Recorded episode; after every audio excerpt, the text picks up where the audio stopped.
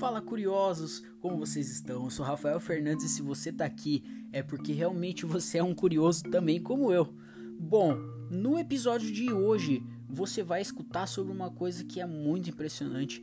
Muita gente conhece, mas não sabe como existe, não sabe onde começou e não sabe realmente como vai, como faz para chegar, né? Não tô falando de nenhuma cidade, não tô falando de nenhum país. Eu tô falando de um local que tá na palma da nossa mão e a gente não conhece.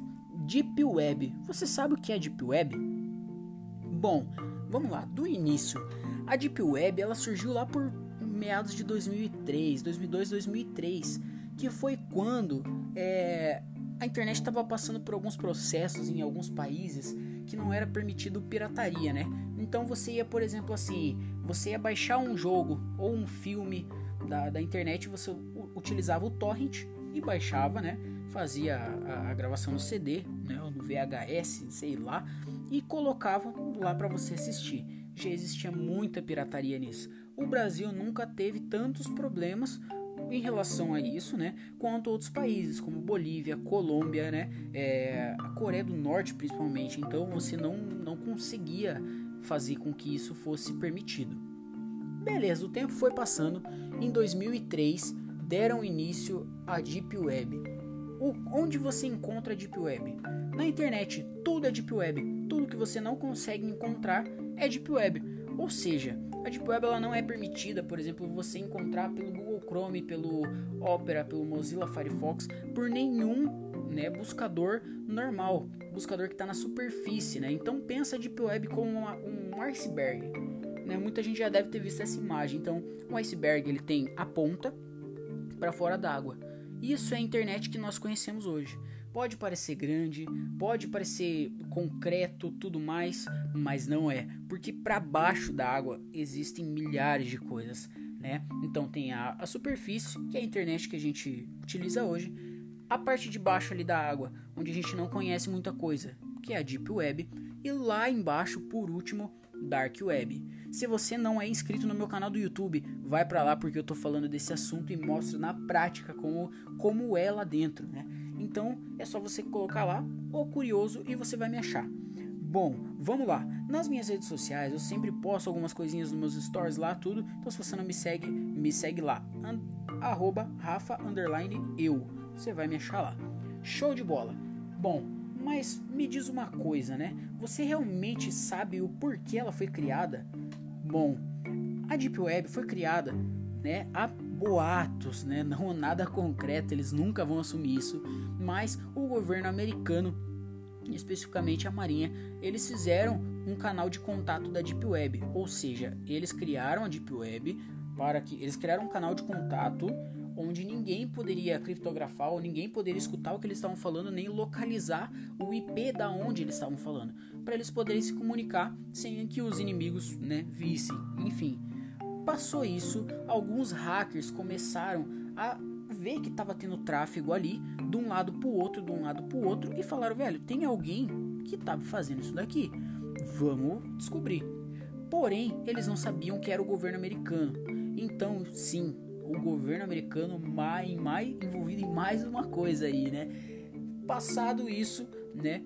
No ano de 2001, né? Por volta do ano de 2001, foi criado alguns softwares. Um deles, o maior da Dark Web, que já, já era usado para acessar Dark Web há muito tempo atrás, né? na época da Guerra Fria, para vocês terem uma ideia, logo que surgiu a internet, chamado Tor, né? É... Então, o que que acontece? A Tor, ela tem o um símbolozinho de uma cebola. Por que que é uma cebola? Porque significa camadas, né? Então, assim, a cebola, ela tem várias camadas. Assim como a internet, você vai puxando e acessando cada uma delas. Utilizando o Tor, você consegue achar, você consegue mascarar o seu IP e achar sites onde você não poderia com o Google Chrome. Sendo assim, eles entenderam que se eles utilizassem o Tor para criptografar né, aquele aquele contato que estava tendo na internet de um lado para o outro, eles iriam achar quem estava fazendo e realmente descobriram. Em 2003 foi criado o termo Deep Web e pegou, né? Aquilo lá pegou, onde você conseguia baixar filmes, livros, você conseguia é, pegar séries, você conseguia pegar conteúdos, provas. Muita gente colocava provas de faculdade, é, é, coisas do governo, segredos de estados dentro da Deep Web, né? E jogava lá para as pessoas poderem ter acesso disso e fazer o seu download. Com a ajuda do Tor, tudo ficou muito mais fácil. Porém, né? nas indas e vindas, começou a se desencontrar. Muitos mitos sobre a Deep Web, muita gente com medo e muita gente né, extorquindo e aplicando golpes. A história mais engraçada que eu ouvi da Deep Web é de um cara chamado David. Não posso é, expor o sobrenome dele, né? Mas ele é um americano. E o David, ele gostava muito de tecnologia. Em, lá por, pela volta de 2007, 2008, né? Isso tem relatos no blog dele e tudo mais. Lá no blog dele é muito difícil de você achar, porque se encontra dentro da Deep Web. Então, assim, o David, ele conta que por volta de 2007, 2008, ele estava acessando a Deep Web e foi quando ele encontrou um, um site de compras de cartão de crédito. Ele estava passando uma situação não muito boa e ele viu que se ele comprasse um cartão de crédito clonado, ele poderia usar o limite daquele cartão de crédito e não ia precisar pagar. Porém, ele teria que depositar, né, de uma carteira de Bitcoin para outra, né, tudo no sigilo, tudo no esquema e dessa carteira de Bitcoin ele depositava 200 dólares e a pessoa enviava o cartão para ele. Tranquilo, né? Bom, o final dessa história você já deve imaginar, né?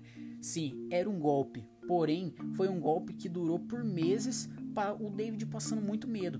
Então o que, que aconteceu? Ele depositou, mandou o comprovante e a pessoa pediu o endereço dele. Bom, ele comprou um cartão clonado, passou o seu endereço, seu nome, todos os seus dados pessoais e queria mais o que, né? Passado um mês, não chegou esse cartão, ele já estava aceitando que aquilo foi um golpe. Foi quando que no terceiro mês que ele havia comprado aquilo lá, ele pega e escuta a batida da porta dos correios e o envelope passa por debaixo da porta dele. É aí que começa a ficar preocupante, mas é muito engraçado. Quando ele abriu o envelope, era um papel preto escrito numa escrita branca, né, dentro de um papel preto, com uma letra que parecia que tinha sido uma faca cortada, dizendo que ele só estaria vivo até as 8 da noite. Bom, isso mesmo que você escutou. Era uma ameaça de morte para David. Porém, ele não imaginava o quanto isso poderia se agravar né? Fazendo isso, ele tirou uma foto, postou dentro do seu blog na Deep Web e a pessoa que havia mandado aquela carta, né, falou que estava vigiando ele no endereço tal, tal, tal, todos os endereços que ele tinha passado. E ele, com muito medo, foi até a polícia. E foi aí que ele se deu muito, mas muito mal. David foi indiciado por compra de cartão de crédito clonado e por acessar a Deep Web sem autorização do FBI, ou seja, a Polícia Federal Americana não queria que ele tivesse acessado aquilo e viu que ele estava usando aquilo para o mal e indiciou ele. Ele cumpriu uma pena, né, de aproximadamente dois anos por, por tudo isso. E o que que eu levo disso? O que que você pode levar disso? A Deep Web, ela é feita por pessoas boas e ruins. Nesse caso, ele caiu num golpe. Bom, ele ia continuar vivo porque porque é muito improvável que alguém saia da própria casa para te matar porque você comprou um cartão de crédito clonado, né? Mas só para vocês terem noção de como tem gente ruim nesse mundo. Bom, passando por isso, entendemos que a Deep Web tem muita coisa boa e muita coisa ruim também, mas muita coisa fake, né? Por exemplo, assassinos a preço fixo Bom, se você já viu algum filme que tem uma pessoa que contrata um assassino para rodar o mundo atrás de outra, é só em filme mesmo, né? Não, na Deep Web existe também. Eu já vi com os meus próprios olhos você pagar 5 mil dólares pra uma pessoa e assassinar outra e ter um currículo dela.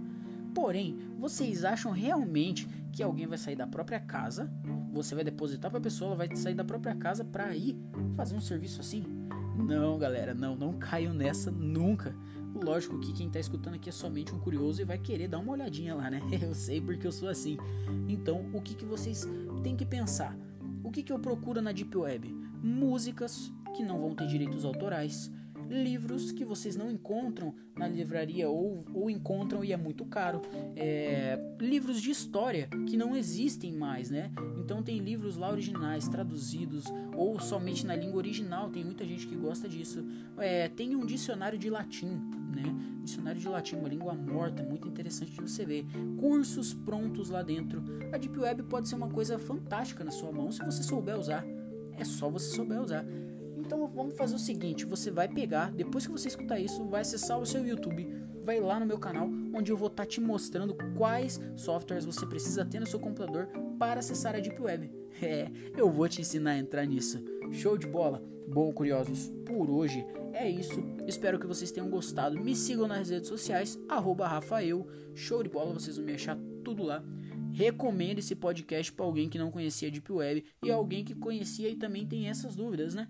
Então, assim, se você é um curioso, né, dá o seu like, favorita aqui, escuta os próximos episódios, não deixa de escutar, porque é muito importante e me fortalece muito.